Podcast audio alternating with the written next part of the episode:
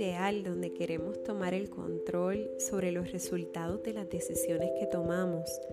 Es un desafío pedirle a Dios que tome las riendas de ciertas áreas de nuestra vida. Cuando nos sentimos vulnerables y las situaciones se salen de nuestro control, pedimos ayuda.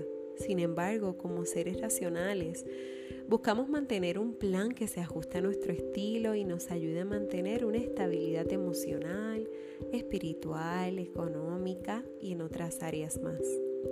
Respecto a la maternidad, quería tener la experiencia, pero desconocía cuán hábil podía ser en una encomienda tan hermosa como esta.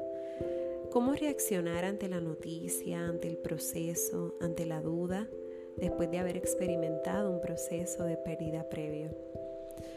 Cuando pasas por momentos difíciles y conoces cierta parte del camino, pero desconoces cómo será el próximo tramo de la ruta, llegan las preguntas y la incertidumbre de cuánto tiempo tardaré, cuán doloroso podría ser, si en medio del dolor llegaran tiempos de alegría o simplemente decidir ser feliz. Para algunos las noches pueden durar horas, pero para el corazón que desespera por una respuesta, cada minuto representa una eternidad. El 14 de diciembre fue el día en que nos enteramos que en mi vientre había vida.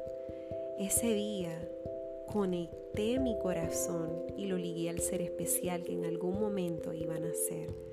Fue tanta la alegría que por un momento olvidé el dolor de lo que la pérdida representó dos años atrás. Cory ten Boom dijo, nunca tengas miedo de confiarle un futuro desconocido a un Dios conocido.